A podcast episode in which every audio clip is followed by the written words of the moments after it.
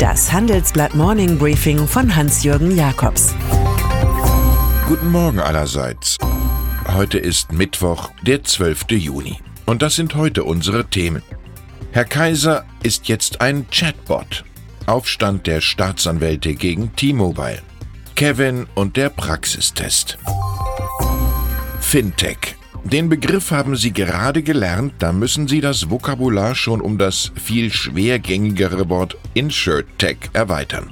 Gemeint sind digitale Versicherer, die auf Millennials und Algorithmus pur setzen.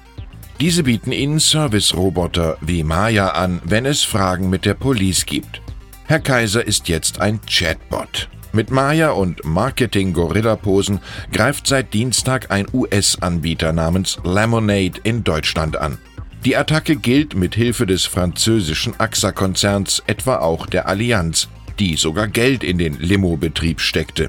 Deutschland ist nur der Anfang, sagt uns Mitgründer und Co-Chef Daniel Schreiber. Hier haben wir eine Lücke ausgemacht. USA. Hier schlägt die Stimmung gegen jene allmächtigen Tech-Konzerne um, die längst die Macht von Standard Oil und ATT erreicht haben, welche einst zerschlagen wurden.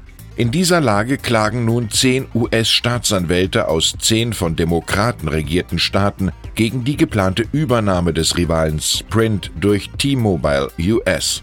Die Übernahme wurde von Republikanern für gut befunden. Der Deal der Deutsche Telekom-Tochter hatte schon etliche Kartellhürden genommen. Aber bigger ist schon lange nicht mehr better. Das sei eine jener verbraucherschädigenden, jobkillenden Megafusionen, die unsere Antitrust-Gesetze verhindern sollten, ätzt Letizia James, Vertreterin des Bundesstaates New York. Die Regierung hat gerechnet, durch Digitalisierung würden in Deutschland bis 2035 rund 4 Millionen Jobs wegfallen, aber auch 3,3 Millionen entstehen. Ohne entsprechende Weiterbildung könne es allerdings zu Produktionsausfällen von 100 Milliarden Euro im Jahr kommen. Das kalkuliert SPD-Arbeitsminister Hubertus Heil im Handelsblatt-Interview weiter. Deshalb müssen wir hier etwas tun. Er hat zusammen mit CDU-Bildungsministerin Anja Karliczek eine nationale Weiterbildungsstrategie formuliert, die heute vorgestellt wird. Ein neues Gesetz soll es künftig Geringqualifizierten ermöglichen, einen Berufsabschluss nachzuholen.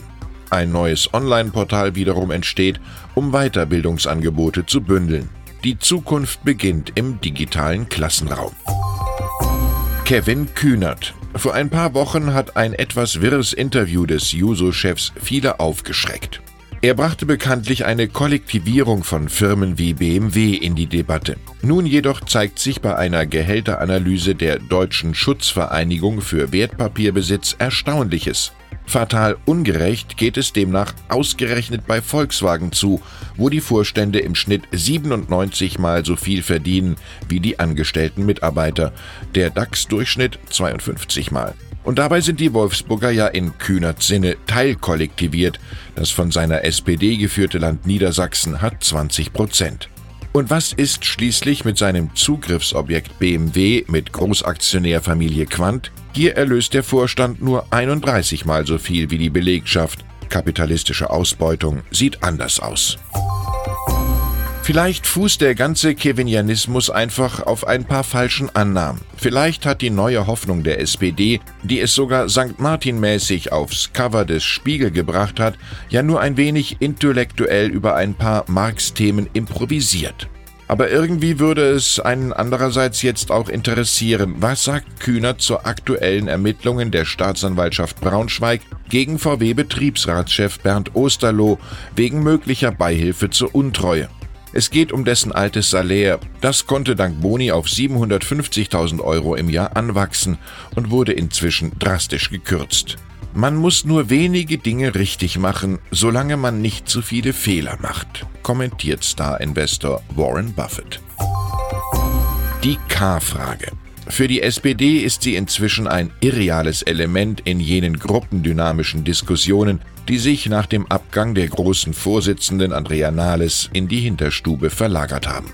Dafür trumpft nun die CDU mit dem vermaleideten Karding aller Machtkämpfe auf, Fraktionschef Ralf Brinkhaus doktriniert zielgenau bei dpa zu Parteichefin Annegret Kramp-Karrenbauer Und sie wird auch unsere nächste Kanzlerkandidatin sein. Das ist eines jener Präcox-Bulletins, die unbedingt etwas verhindern wollen. Im Falle AKK, dass eine rasche Bewerbung des NRW-Ministerpräsidenten Armin Laschet zu rasch an Fahrt gewinnt. Oder mit den Worten von Alfred Polgar, der Kreisel muss sich drehen, wenn er nicht umfallen will. Und dann ist da noch der Fußballer Lionel Messi, der mit seinem FC Barcelona zwar nur einen Titel feierte, aber dennoch so viel Geld kassierte wie kein anderer Sportler auf der Erde, 127 Millionen Dollar, wie Forbes ermittelt hat.